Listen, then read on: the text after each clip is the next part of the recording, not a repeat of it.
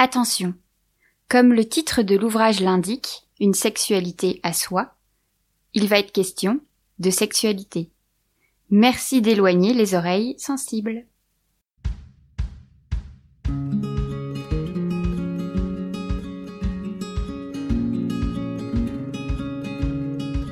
Heureuses celles et ceux qui ont l'affranchi comme librairie. Aujourd'hui dans l'Affranchi Podcast, nous allons parler de sexualité. Une sexualité positive, dans le respect de l'autre et de soi-même. Une sexualité inventive, une sexualité mouvante, qui n'est pas la même hier, aujourd'hui, demain. Une sexualité qui s'adapte à soi-même, à son état d'esprit, à ses envies, et qui est en évolution constante. En bref, maintenant qu'on a tout déconstruit, on vous propose de vous reconstruire avec une sexualité à soi, libérée des normes, avec enthousiasme et joyeuseté. Alors, vous êtes prête? C'est parti. Hey Vous êtes à la franchie? Certaines auront la sensation que mon propos ne concerne pas que la sexualité. Lorsque l'on s'exprime sur les sentiments, la famille ou le viol, parle-t-on de sexualité? Ou évoque-t-on l'intimité? L'intime se définit comme étant caché des autres et appartenant à ce qu'il y a de privé. Cependant, nos pensées, nos mouvements traduisent des représentations. Nos désirs, nos modes de relation, nos idées du normal et du pathologique appartiennent nécessairement à un système, à une norme, et s'y conforment ou s'y opposent. Beaucoup de choses que nous appelons choix sont en fait des conditionnements rechercher en tant qu'hétérosexuel un conjoint économiquement stable et en lien direct avec les inégalités salariales. Un homme viril au lit, qui nous plaquera contre un mur, est le résultat de l'érotisation des violences et de la culture du viol. Un amant protecteur est la conséquence de l'idée stéréotypée que le féminin est plus faible, plus fragile. C'est donc un choix délibéré d'utiliser le terme sexualité. J'ai l'impression qu'il incarne mieux la dimension politique de l'intimité. Cela ne signifie pas que j'évacue la part réellement personnelle de ces enjeux. Simplement, j'aimerais envisager ces champs comme ne nous concernant pas seulement nous et nos proches, mais entrant en résonance avec tous les autres domaines de la vie sociale.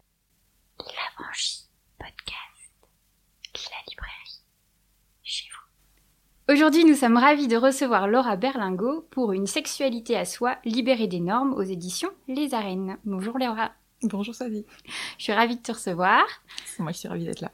Pour cette rencontre, et je me permets de le, de le spécifier en live et en public, certaines ont fait du bruit la dernière fois. Si vous voulez, vous pouvez euh, faire du bruit, applaudir. Euh. C'est... Euh, ce livre, euh, je l'avais repéré euh, dès sa sortie et même euh, peut-être même un peu en amont. Il s'avère qu'en fait, tu as eu un article, si je ne me trompe pas, dans Elle, oui. Et, euh, et, une amie m'a donné le L en me disant mais tu vas voir, euh, ça a changé, c'est plus exactement euh, euh ce que c'était euh, parce qu'il y a eu un petit boycott, je dois l'avouer, des magazines dits féminins. et et j'ai lu en plus ce numéro qui était particulièrement ok avec à un moment donné ton interview et je me suis dit j'ai fait une j'ai fait mon doigt sur l'interview, je fais ça ça, j'aime. Ça, je veux qu'on en parle, je veux qu'on continue. C'est vrai que, avant toute chose, dès que je parle, en fait, de ton livre et que je dis que tu es gynécologue, les yeux euh, s'ouvrent très grands, euh, ça vraiment ça pétille et ça dit oh, elle va pouvoir nous trouver en fait nous dire où aller euh, de manière euh, safe en fait ce, cette, cette, impression en fait de pouvoir être guidée euh, en sécurité. Est-ce que c'est vraiment aussi dans cet axe-là en tant que évidemment professionnel gynécologue mais aussi parce que tu sentais que tu pouvais guider en fait des femmes perdues dans ce monde médical que tu as moi je me vois pas comme une sorte de messie ah, qui, qui guide avec son, son bâton là.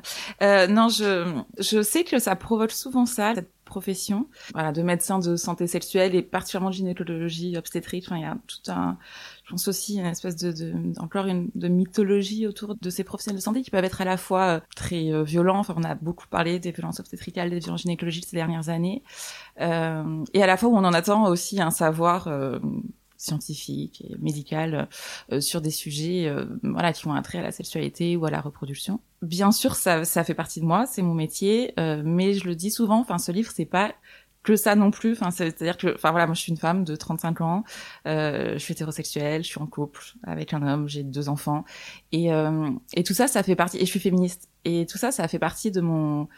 Et j'ai commencé à faire des podcasts. C'est comme ça que ça a commencé avec les podcasts d'éducation sexuelle à, destination des ados. Et en fait, quand on parle d'éducation à la sexualité, bien sûr, il y a un côté euh, médical et de et de voilà de savoir un petit peu euh, scientifique, anatomie, physiologique, etc.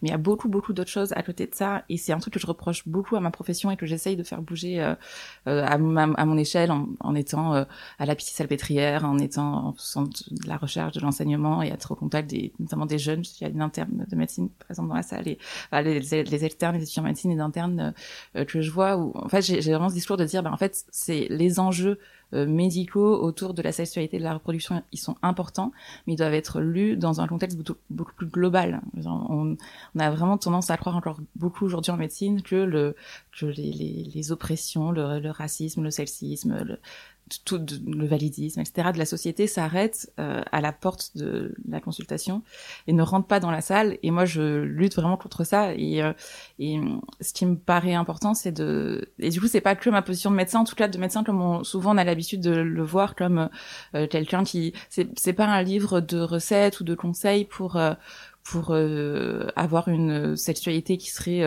euh, plus euh, épanoui au sens de euh, justement ce qu'on a pu tous ces discours autour de la sexualité comme voilà un truc un peu individualiste ou apprendre à jouir etc moi c'est pas du tout mon discours là. C'est plutôt de, de dire que la sexualité c'est quelque chose qui est ce qu'on appelle un fait social total hein, qui est en lien avec euh, avec tout ce qu'on vit. Donc effectivement, quand on va chez le médecin, mais quand on va à l'école, à l'église, quand on se marie, quand on fait des enfants, etc. Sexualité, c'est large, c'est pas que les rapports sexuels, et, euh, et ça doit être vu, il me semble, comme quelque chose qui voilà qui entre en résonance, en résonance tout le temps avec la société. Que donc certes, il y a des choses qu'on peut changer euh, soi-même, et c'est un peu l'idée du livre, hein, c'est de souligner aussi que, et c'est ça en tant que médecin, je pense que j'ai ce truc où je vois beaucoup de personnes en face-to-face, en consultation, à dire bah voilà, enfin c'est qu'est-ce qu'on peut faire là pour vous maintenant comment est-ce qu'on peut avancer euh, ensemble euh, là-dedans, mais euh, mais voilà, il y a le versant individuel, mais aussi le versant de la société dans son ensemble, et l'un va pas sans l'autre, parce que si on est tous là à essayer de se changer soi-même et, et, que la société bouge pas, bah on va pas très très loin. Et là, dans l'autre sens, bah c'est pas pour ça qu'il faut attendre que le, que le patriarcat tombe pour commencer à à kiffer. Enfin, je, je sais pas, c'est pas très médical comme terme, mais on l'accepte. Merci. Mais c'est vrai que malheureusement, euh, dans tous nos parcours euh, euh, de femmes ou de personnes avec vulve, vagin, utérus et trois petits points, on a, enfin en tout cas, c'est difficile de, de, de se mettre d'accord sur une pratique qui est bienveillante bienveillante. on a souvent toutes des histoires difficiles, des, de l'irrespect ou des choses qu'on nous a pas expliquées. Ou... Et aussi, ça nous rappelle constamment en fait qu'on ne sait pas parce que on est face à des médecins euh, qui qui ont un gros savoir qui est assez impressionnant pour nous qui ne sommes pas euh, éduqués dans ce sens-là. Et donc on se laisse d'une certaine manière faire parce qu'on ne sait pas là où on peut agir.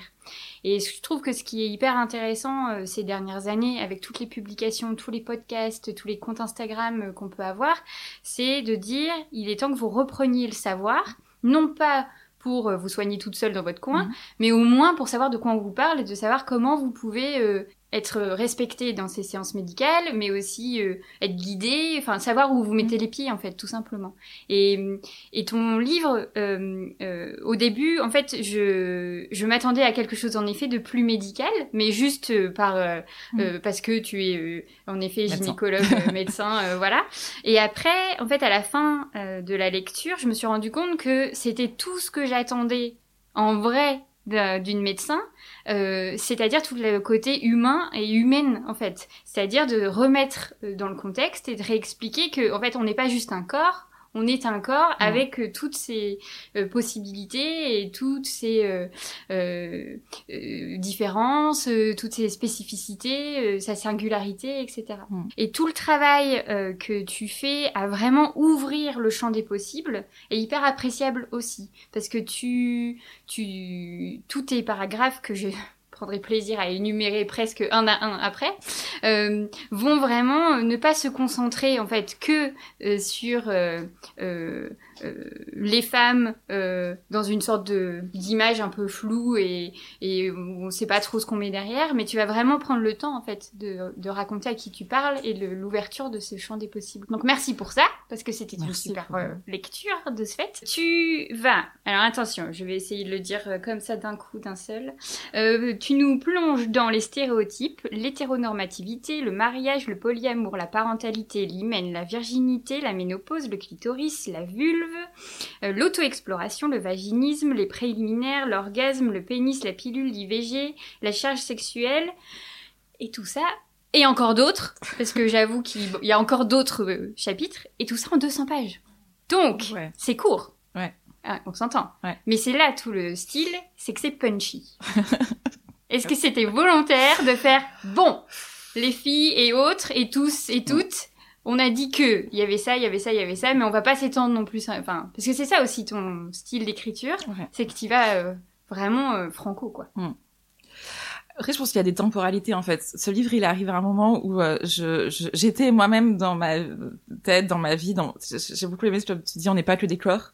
Moi non plus, je suis pas un corps. Enfin, genre, je sais pas, c'est, c'est arrivé à un moment dans ma vie où je faisais le lien moi-même entre tout ça, où la sexualité, je voulais, voulais plus avoir le même rapport euh, dans, dans mon discours, euh, une fois, autant musical que personnel, euh, axé sur voilà certaines pratiques, sur euh, le clitoris, enfin tout c'est dans les mouvements féministes on a beaucoup entendu parler de ça. Et c'est important de parler du clitoris mais c'était devenu un peu le totem le truc central. On parlait plus de ça. Bah, très vite à mon clitoris ça me ça me gênait en fait. Vraiment il y a tout un chapitre là-dessus où je, je, je, je, vraiment je critique pas parce que je pense que pour un Orléans qui a été invisibilisé pendant très très longtemps c'était important cette récupération d'être remis sur la table etc mais moi je rêve plutôt d'un monde où on n'a pas besoin de manier des clitoris ni des pénis sur les murs en fait.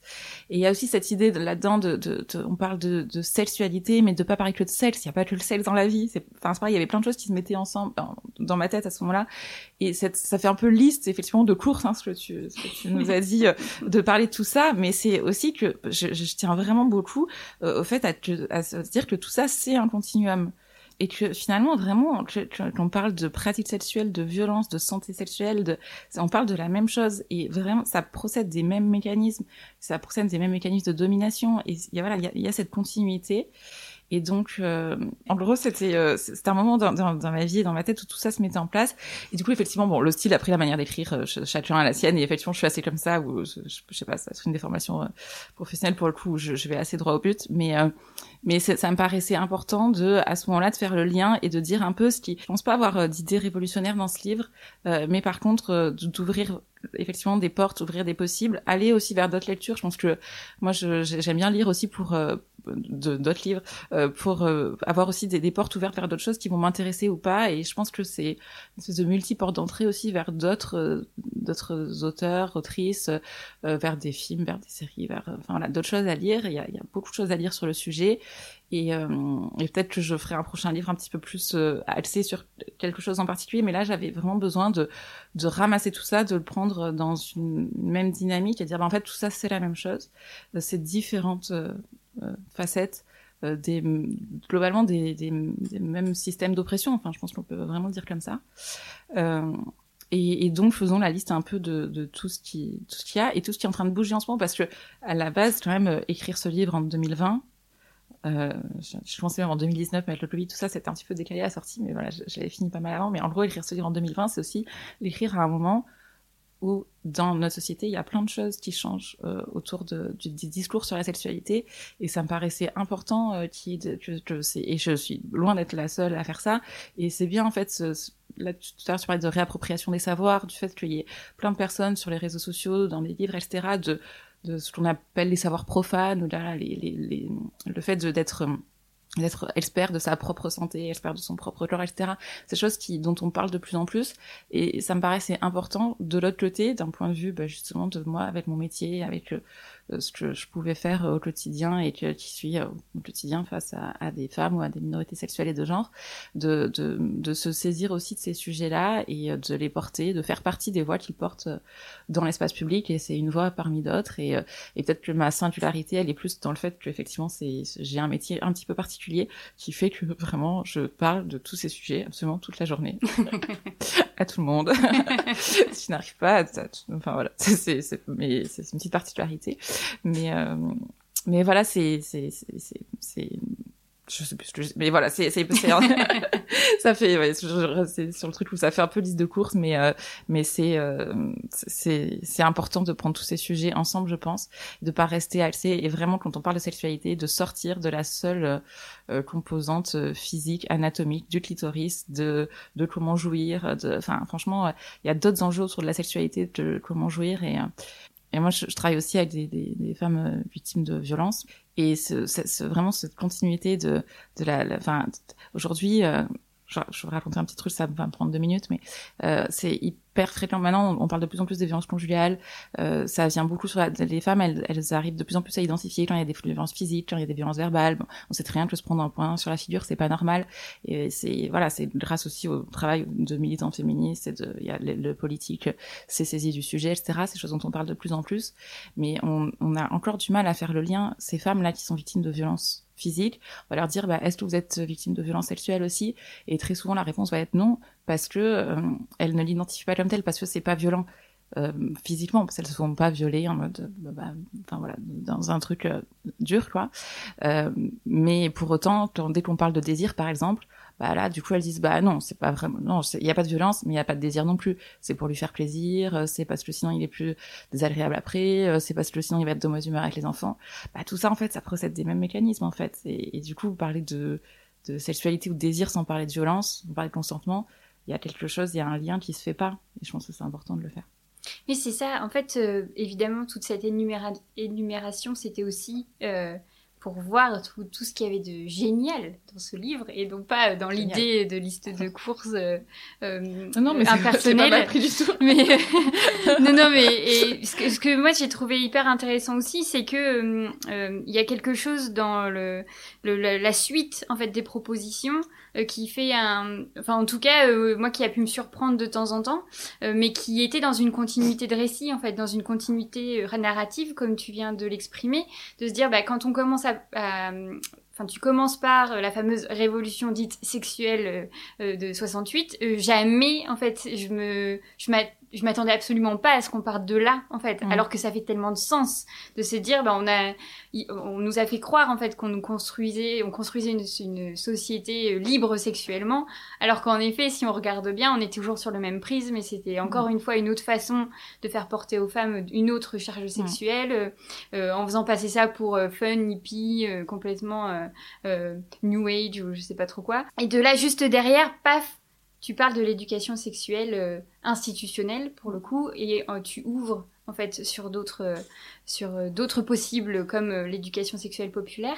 Et là j'avoue que c'est un sujet qui m'intéresse particulièrement parce qu'on avait commencé cette année 2021 des podcasts en recevant Gabriel Richard qui a fait un super livre qui s'appelle Hétéro l'école et qui parle énormément en fait de cette éducation sexuelle à l'école et de comment enfin ça n'a pas du tout fonctionné en fait. Enfin parce que et dans la suite de toute ta réflexion tu nous dis bien qu'en fait depuis les années 70, donc c'est fin 70-80, si je me trompe pas au niveau de, des premières lois euh, qui obligent normalement le, d'organiser des séances euh, à l'école, en fait, d'éducation sexuelle. Euh, depuis ce moment-là, en fait, on, on transmet l'éducation sexuelle par le négatif, par les difficultés, par euh, les euh, maladies transmises sexuellement transmissibles, par euh, les possibilités de grossesse non désirée, euh, par euh, juste aussi du mécanique, où sont généralement les profs de SVT ou de biologie qui, qui devaient s'en charger. Et donc, en fait, c'est toutes des générations qui ont été quand même... à qui on a transmis un bagage très froid en fait, mm. de sa sexualité. Jamais on a parlé de plaisir, jamais on a parlé de sexualité positive, mm. jamais on a parlé euh, de respect, de consentement, mais de respect de soi et de l'autre, mm. enfin, etc.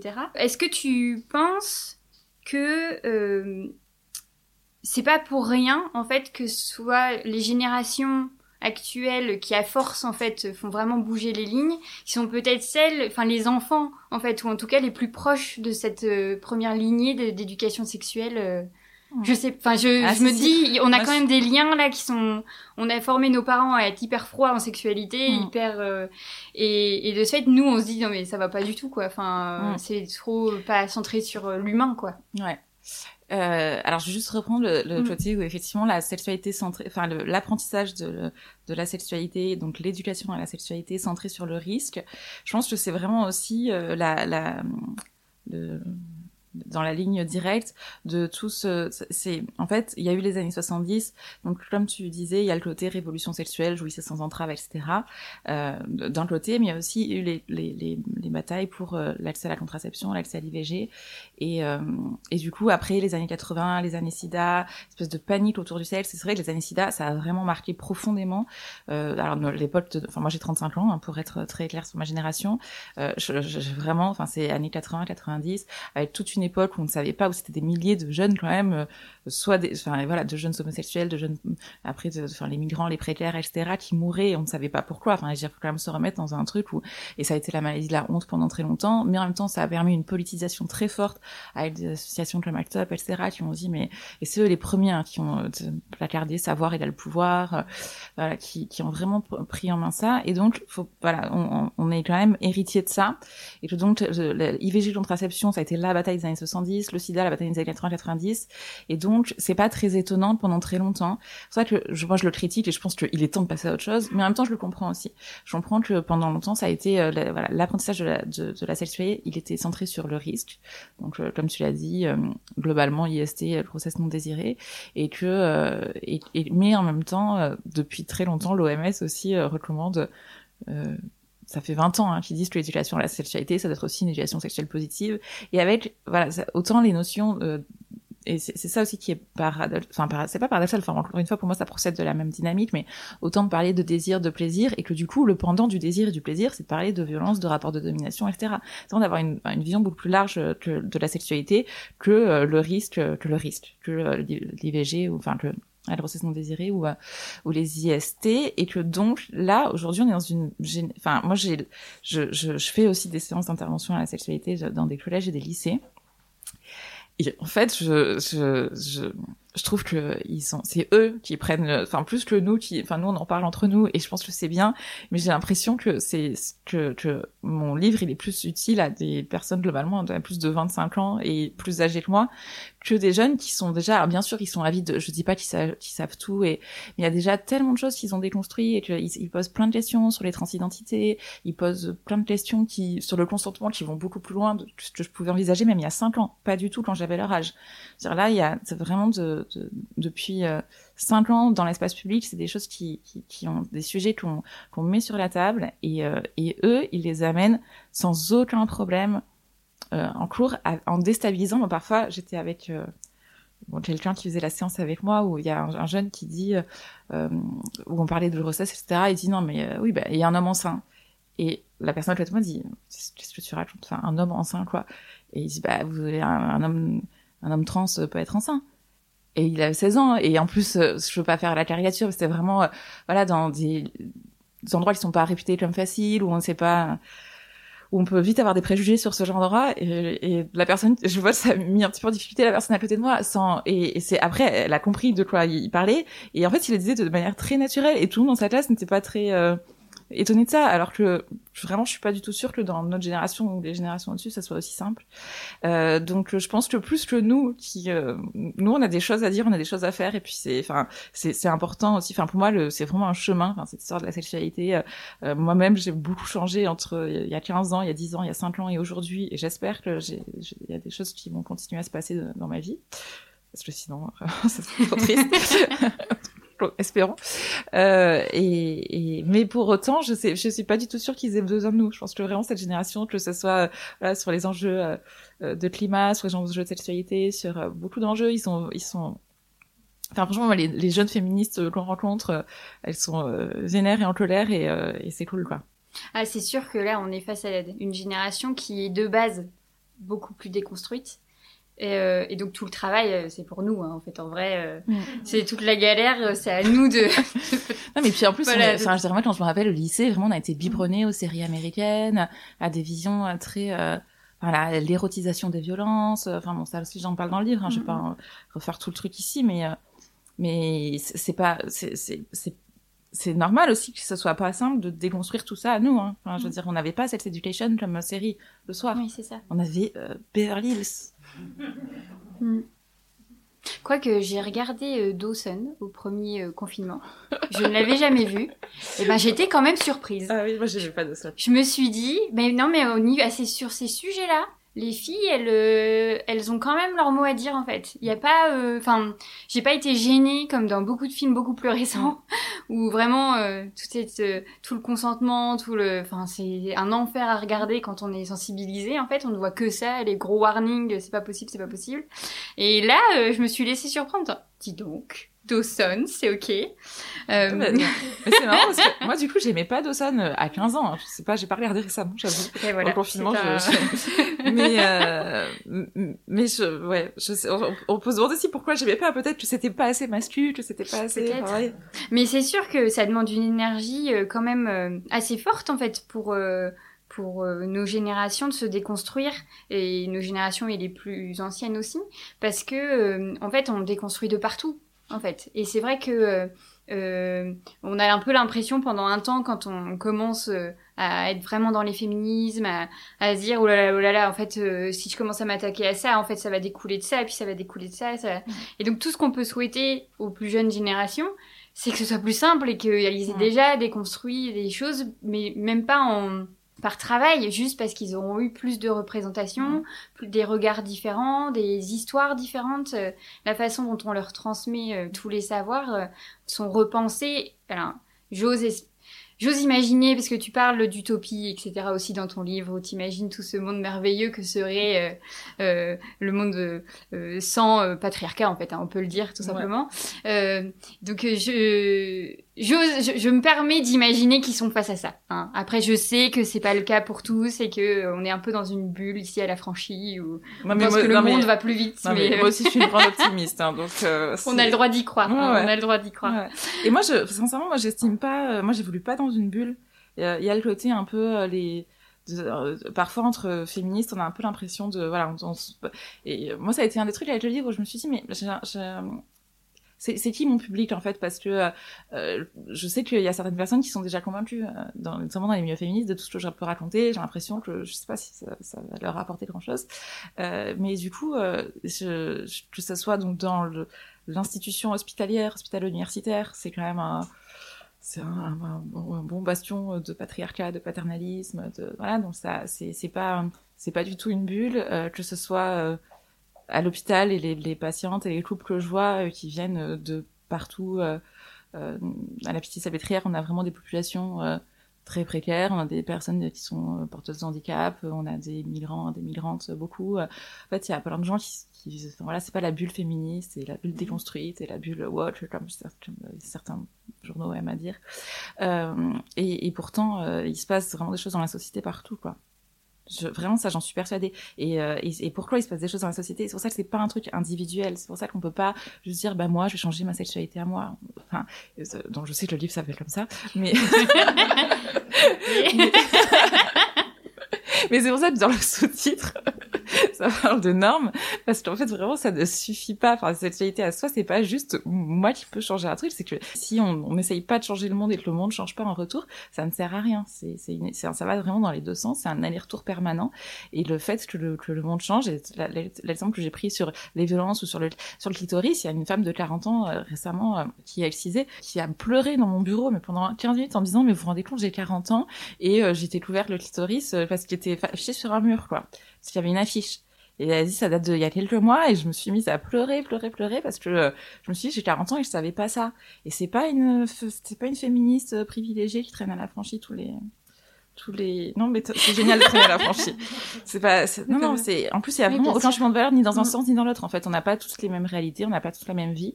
Et, euh, et pourtant, il y a plein de choses qui, qui voilà, c'est les messages, euh, les messages passent et les, les, les, idées ça circule quoi ça diffuse mm. et c'est beau mais c'est super c'est mm. et tant mieux en fait. Après, euh, j'avoue que c'est parfois confortable de s'imaginer aussi que cette bulle est beaucoup plus large et beaucoup plus vaste.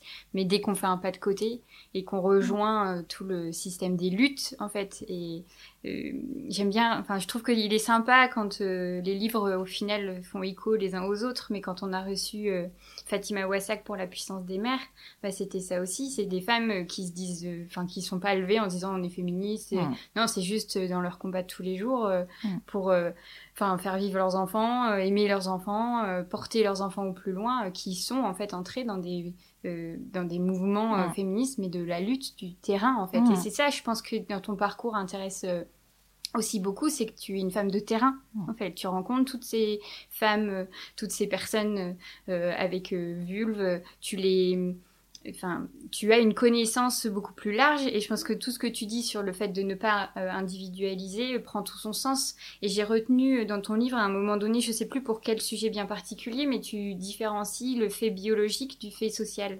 Et c'est vrai que c'est quelque chose que je me suis répété plusieurs fois en me disant mais oui, en fait, toutes les toute l'énumération que j'ai faite, en fait, il faut bien distinguer qu'on veut nous faire croire qu'il y a des faits biologiques là où ce ne sont que des faits sociaux. Et qu'à partir du moment où ce sont des faits sociaux, ce sont des constructions, euh, des, oppressions.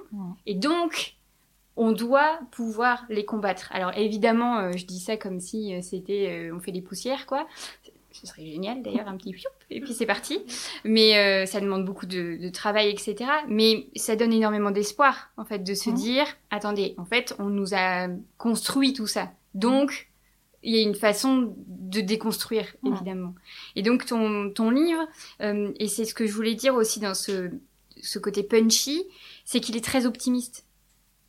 En fait, même si malgré tout ce que tu vois, tout ce que tu décris, parce que enfin tu dois en voir euh, quand même des vertes et des pas mûres, euh, euh, pour autant tu as quand même en fait une confiance en cette euh, sexualité euh, qui serait à soi. On va garder ton titre quand même. et tu l'indiques ainsi, parce qu'en fait, ça m'a fait sourire aussi parce que euh, pendant tout un temps, j'ai énormément répété ici euh, l'intime et politique. C'était vraiment euh, mon leitmotiv, comme de beaucoup. Hein, je l'avais entendu, Lorraine Bastide le dit beaucoup.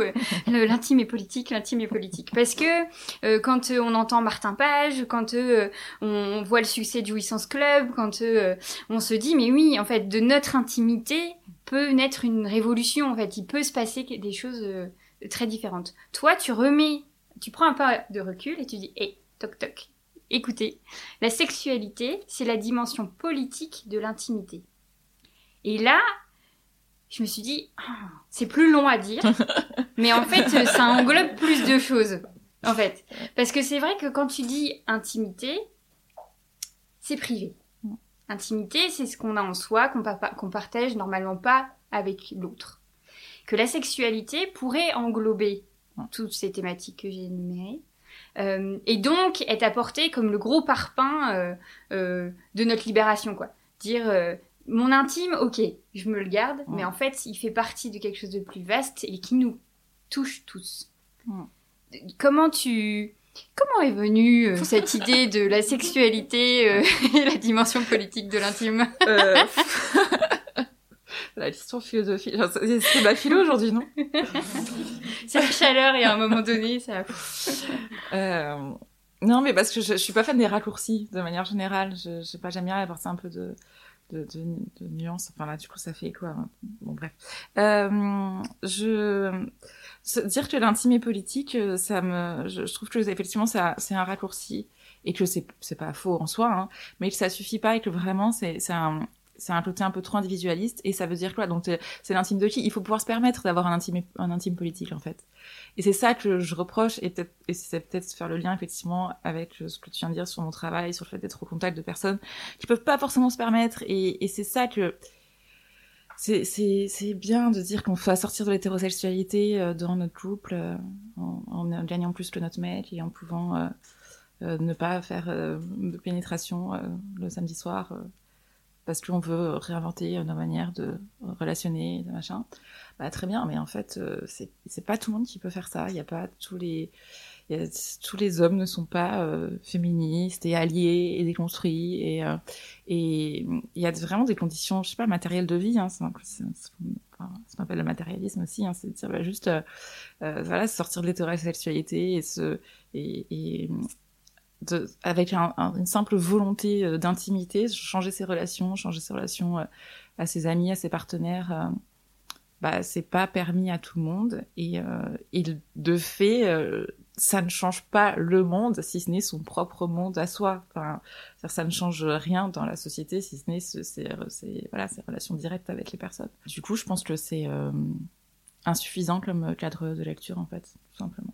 Mais je pense que, enfin, j'ai rien à dire de plus as dit, je trouve que tu l'as très bien dit. Et, et c'est vrai que, enfin voilà, c'est ça, ça, je pense que c'est égrené dans tout le livre sur tous les sujets. Euh, et que en fait, c'est comme, enfin, pour prendre des exemples un peu, un concrets, mais euh, c'est comme, euh, on parle de ménopause ou, la ménopause, c'est pas, enfin, on peut pas se dire, c'est toute une catégorie qui a été, euh, qui, qui, qui, a été pathologisée, médicalisée, la carence d'hormones, le fait qu'à bout d'un moment, euh, on est, on est plus, on a plus ces menstruations, donc on devient une autre personne. Enfin, voilà, tout ça, c'est, c'est pas juste euh, pas dire euh, bah moi euh, je vais pas vivre comme ça euh, la ménopause je vais le faire vivre différemment etc en fait il faut repenser tout un ensemble qui est beaucoup plus large et beaucoup plus vaste. Et notamment enfin pour le coup en plus la ménopause c'est un exemple. C'est comme l'horloge biologique quand on veut des enfants ou c'est aussi des, des catégories médicales à repenser en fait. Et pour ça enfin tout à l'heure, employé le terme de lutte. Je dois l'employer, je pense, à plusieurs reprises dans le livre aussi. Et je pense que c'est, important de, de renvoyer à ça, de ramener à ça, et de, ramener au fait que c'est, c'est pas euh, que notre lutte à nous, et que aussi, c'est pas parce que nous, euh, on peut arriver à subvertir certaines oppressions dans notre euh, intimité, dans notre relation, et notamment dans l'hétérosexualité, dans notre relation avec nos partenaires, que l'hétérosexualité disparaît, et que le régime hétérosexuel disparaît, et que l'hétéronormativité disparaît dans tout le reste de la vie sociale.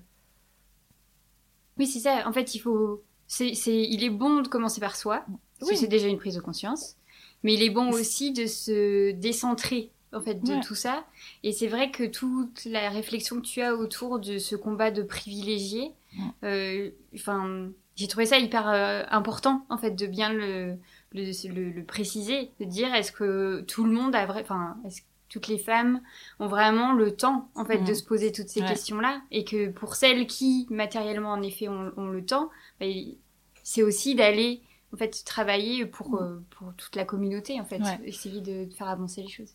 Puis je trouve que en plus j'ai beaucoup de mal à je, je, je, soulève des questions sur le sur la question de, des privilégiés et j'ai pardon, j'ai pas beaucoup à apporter de réponse parce que euh, c'est quelque chose qui me, je, trouve que c'est aussi des, des, questions qui sont pas assez étudiées en fait, tout simplement.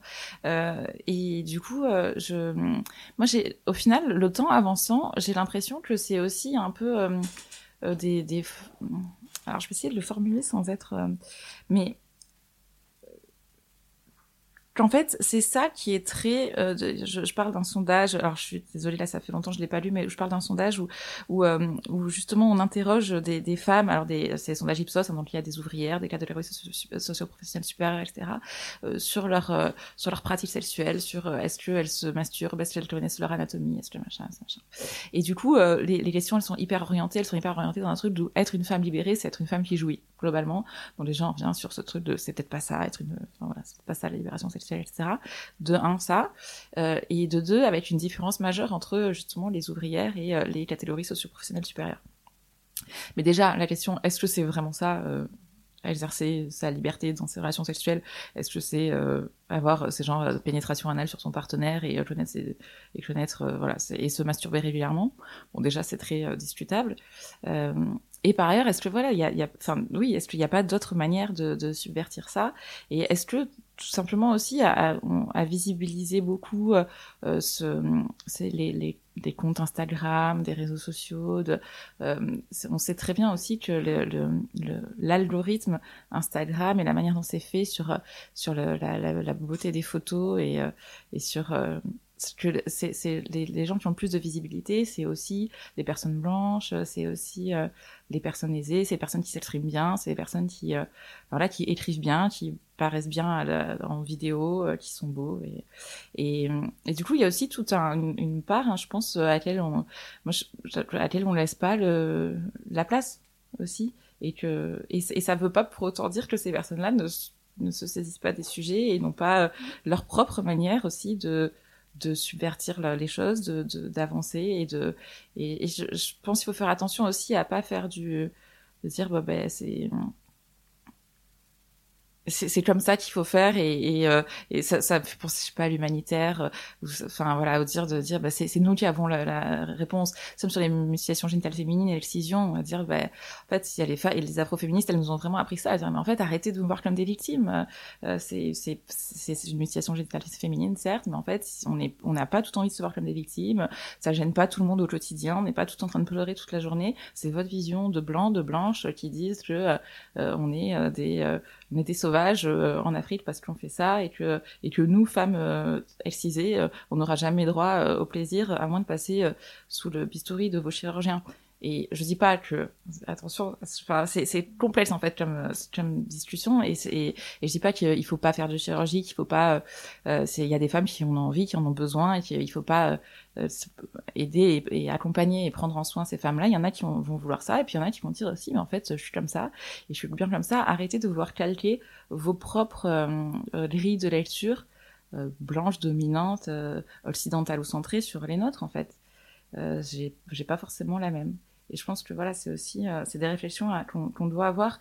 Et encore une fois, je, ne sais pas, j'ai les réponses, mais je pense que c'est important de, de, d'y penser, tout, enfin, de l'avoir toujours en tête quand on parle de ces sujets-là. Mais c'est en fait c'est tout le principe de ne pas sortir d'une injonction pour rentrer dans une suivante en fait. C'est-à-dire qu'on a vite fait et en effet tu tu le notes bien euh, sur ce qu'on voit en fait sur les réseaux sociaux est déjà passé à travers ces fameux algorithmes et donc nous donne une certaine image de euh, ces révolutions euh, sur les réseaux sociaux. Mais en vrai, ça écrème déjà pas mal en fait ce que les personnes qui gèrent ces réseaux sociaux veulent bien ou pas nous faire voir quoi. Et il faut toujours rester. Après, ça demande énormément de travail parce que on...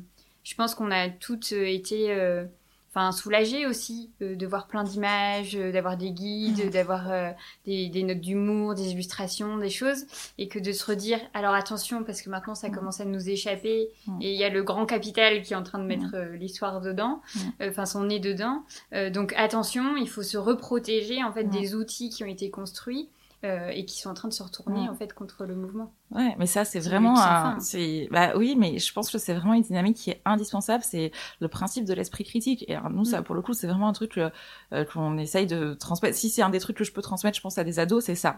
C'est c'est la même question sur la pornographie, euh, c'est-à-dire mais en fait la pornographie mainstream, et bien sûr, elle est sexiste, elle est raciste, elle est classiste, elle est dégueulasse en fait, elle est pleine de violence, mais euh, mais vous pouvez aussi avoir un regard critique là-dessus en fait et prendre ce qu'il y a à prendre là-dessus si ça doit être support masturbatoire bon, bah OK, mais attention, c'est pas c'est pas, enfin, c'est des acteurs, c'est pas des, c'est pas ça à reproduire chez vous avec votre copine euh, ou votre copain. Euh, enfin, voilà, c'est pas la vraie vie et c'est, et, attention aux, idées que ça transmet. Avoir ce, regard critique-là aussi, pareil, enfin, sur les influenceurs et les influenceuses euh, sur Instagram, c'est très bien. Il y a plein de choses qui sont faites et qui sont très très bien, mais effectivement, quand euh, il y a certaines personnes qui vont présenter 50 ou qui ont 50 ou 100 sextoys chez elles, bah, faut aussi que nous on se rappelle toujours que bah, c'est leur métier et que du coup qu'ils aient 100 sextoys chez eux, bah, tant mieux pour eux. Et mais euh, voilà, enfin c'est pas euh, ça forcément à reproduire. Enfin on sera pas plus heureux avec 100 sextoys qu'avec deux bien choisis. Et après, je dis pas, les influenceurs, ils peuvent aussi avoir ce, ce genre de discours, hein, mais c'est comme, enfin après, c'est le même problème qu'avec la mode, qu'avec, enfin, toutes les, enfin, tu l'as très bien dit, hein, c'est toutes les, enfin, on est dans une société capitaliste et bien sûr qu'on n'y échappe pas et, euh, et que c'est aussi de, que on parle de sexualité, ben on est obligé de parler de ça aussi et que c'est aussi de la lutte, bah allons-y. Enfin, c'est ça aussi amener de la complexité, au, de la nuance au débat. Quoi. Et tu, alors bon, spoiler, attention. Euh, tu termines, désolée, non mais je déteste faire ça, mais là je trouvais que c'était vraiment cool. Euh, le, euh, tu termines ton livre par revenir sur cette notion de révolution. Mhm. Et euh, de là, en fait, c'est ta conclusion, je la trouve vraiment chouette parce que de ce fait, tu nous emmènes dans une situation bien particulière, une utopie, et en même temps après tu te casses l'herbe sous le pied, tu te la fauches direct en disant non mais en vrai, euh, on a peut-être, enfin on peut pas se remettre en effet dans un schéma euh, déjà construit d'avance avant même de l'avoir vécu. Euh, donc et si on parlait d'évolution?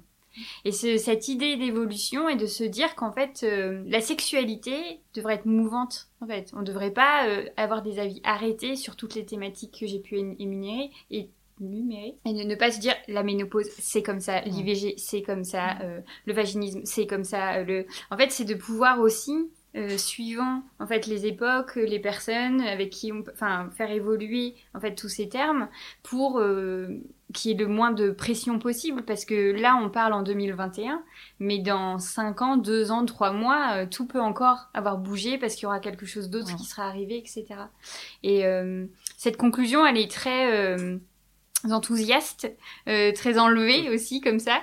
Euh, est-ce que euh, tu as ça va encore être un gros dossier, mais est-ce que tu as euh, vraiment confiance en les personnes qui t'entourent de manière professionnelle pour aussi porter ce message? Parce que tu le portes et on est ravis de faire ta connaissance. Mais est-ce que tu as l'impression en fait que cet enthousiasme, euh, notamment dans le service dans lequel tu travailles, avec les personnes autour de toi qui voient les mêmes choses que toi, euh, tu as l'impression que c'est des gens qui partagent ton opinion ou c'est quand même vraiment euh, encore. Euh, Alors je suis pas la seule gynécologue de France à penser ça. je pense pas. Sinon on va, euh, prendre tout ton numéro. non non. je je pense que il existe encore des, des ça c'est certain. Encore une fois, je, moi je suis pas du tout dans un dans un déni des violences gynécologiques obstétricales. Je me suis, enfin voilà, avant hein, l'écriture du livre, etc. Je me suis déjà euh, mouiller sur dans l'espace public pour être contre des propos qui ont été dits, euh, notamment sur l'IVG, etc. Donc je, je dis pas que je suis pas optimiste sur tout, mais je pense que c'est vraiment une question de lutte ici aussi, et que moi j'ai été, euh, moi je, je, fais partie d'une association féministe qui s'appelle Pour une meuf, pour une médecine engagée, unie et féministe, et j'ai fait un peu mes armes militantes avec elle.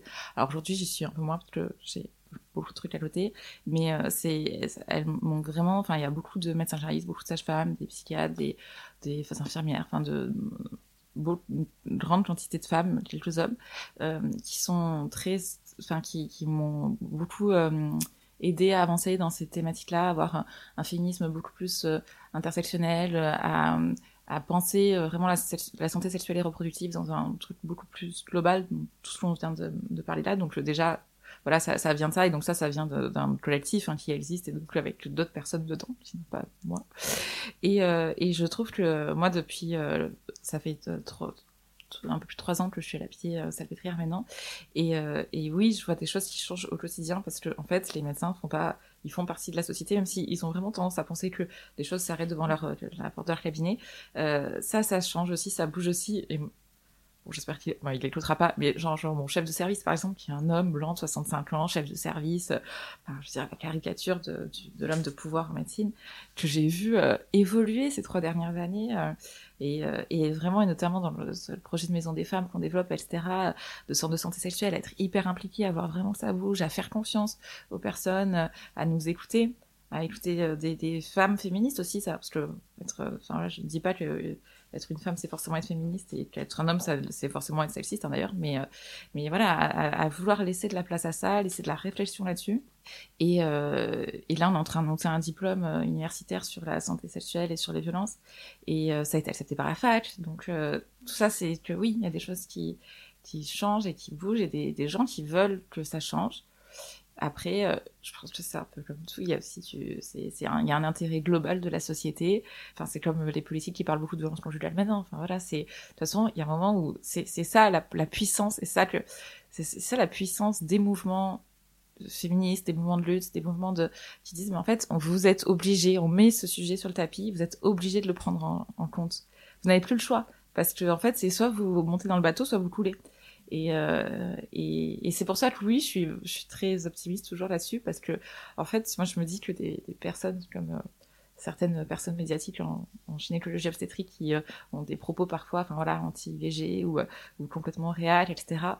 En fait, je me dis que ces personnes-là, elles vont, elles vont tomber du navire et que, et que, parce que parce que la, la société change trop, parce que parce qu'on est, il y a certes, ça va là, il y a, il y a des certaines personnes et après par ricochet d'autres et puis machin qui qui portent euh, ça. Et moi effectivement quand il y a des internes en médecine ou des étudiants en médecine qui viennent me voir qui me disent bah en fait euh, c'est ça nous enfin ça ça nous fait du bien de lire ton livre et ça nous fait du bien de, de se penser que il y a des gens qui sont plus âgés que nous qui sont plus euh, avancés dans le parcours médical que nous qui peuvent dire des, des choses comme ça. Bah, moi c'est enfin vraiment je c'est ça me fait du, des câlins sur le cœur quoi. Je me dis euh, en fait c'est la relève aussi. Enfin en fait c'est ce que on disait tout à l'heure les ados. Bah les étudiants en médecine c'est pareil. Franchement c'est plus les mêmes qu'il y a dix ans. Moi c'était enfin quand j'étais étudiante en médecine à Nice là je vous assure c'était pas la même ambiance hein. et, euh, et, et sinon c'est c'est plus les mêmes aujourd'hui encore de l'optimisme, c'est chouette ça. bon. Et alors bon, c'est c'est une grande question, mais en même temps, si jamais tu as la réponse, ouais. ça peut être intéressant. Comment, euh, à part par le bouche à oreille, mmh. par euh, la transmission, est-ce qu'il existe des endroits sûrs pour des mmh. adresses, pour des mmh. recommandations de professionnels de santé euh, qui font bien le job et qui, sans être féministes, en tout cas, euh, sont euh, safe, quoi. Alors moi déjà, je vais dire un truc tout simple, hein, c'est mm. qu'on n'a pas besoin d'aller voir un gynécologue obstétricien pour avoir du suivi euh, de soins de santé primaires en, en, en, dans la santé sexuelle et reproductive. Donc il y a des sages-femmes, il y a des médecins généralistes qui font très bien ça, qui sont très bien formés à faire ça, et euh, qui encore une fois, c'est pas du 100%, mais souvent, quand même, on n'a pas le même type de formation, des formations moins, enfin, nous, on a vraiment une formation chirurgicale avec tout ce que ça implique. Je ne vais pas vous développer euh, là tout de suite, mais c'est pas la même culture de, mm.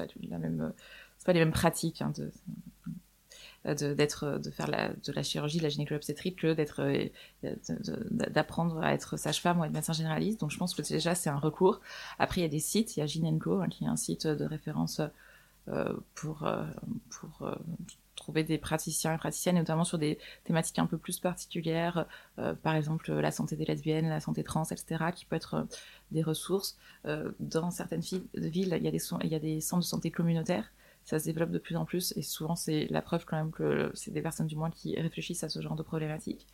Dans les centres de santé communautaires, il y a aussi des centres de santé communautaires, justement LGBTQI+, il y en a de plus en plus. Et, et sinon, le bouche à oreille, oui, mm. ça reste. Euh, et c'est dans tout, enfin, c'est pas qu'en médecine, hein, je sais pas. Bien même chose si on doit faire de la peinture chez soi, ou enfin, ça, ça reste. Euh, voilà, on, ça reste important aussi, euh, le, le, le, fait de, de, de, se transmettre les choses et de. Et de se... moi-même, quand je vais consulter un médecin qui n'est pas gynécologue obstétricien, je, je me renseigne auprès des autres. Alors, qu'est-ce que tu en penses de cette personne? Voilà, Je ne vais pas regarder sur un site comment il est noté. C'est vrai que quelle joie quand on est face à quelqu'un euh, qui est super ok. Enfin, ça m'est arrivé il y a pas longtemps et c'était un homme en plus. J'étais vraiment ah, non, non, mais c'est-à-dire que j'y allais, j'avais pas le choix et j'étais vraiment dans un grand stress. Et en fait, euh, j'étais limite super émue. je lui dis merci, mais comme s'il m'avait sauvé la vie, alors qu'en vrai, euh, enfin, il a, c'était juste, euh, c'était, c'était une radio, quoi, c'était pas grave. mais, euh, et je me dis, enfin, c'est quand même assez fou de ressentir ce soulagement incroyable, juste parce que l'examen s'est hyper bien passé mmh. et qu'il a été hyper respectueux. Ouais, bah, c'est assez triste aussi à la fois. Hein. Mais non, mais c'est, non, mais c'est exactement ça. Ouais, c'est ce que sûr. je voulais dire, c'est qu'il y a bien un sûr. truc. Euh, en fait, euh, j'en avais fait toute une histoire, mais pas pourquoi bah, Parce qu'en fait, mmh. euh, toutes les précédentes euh, expérience avait été mauvaise. Donc au bout d'un moment, euh, on s'attend au pire, quoi. Mais j'espère qu'il y a beaucoup d'étudiants et d'étudiantes qui écoutent ce podcast. Euh, mais on, on, va, on va, on va y travailler. On ouais. va le diffuser en radio pirate dans les, les écoles. mais franchement, on peut le faire. Merci beaucoup Laura pour ce super moment. Merci à toi. Merci à tout le monde. et euh, à bientôt pour le deuxième livre. Alors c'est ça? Ah oui, oui. oui. Ah. bientôt. Alors, heureuse vous venez d'écouter une conversation avec Laura Berlingot à l'occasion de la parution de son livre Une sexualité à soi, libérée des normes, aux éditions Les Arènes. La franchise podcast, c'est à la réalisation, Soazic Courbet. À la prise de son et au montage, Emmanuel Vacher. Si tu réalises que la vie n'est pas là, que le matin tu te lèves sans savoir où tu vas, résiste, prouve que tu existes avec la franchise podcast.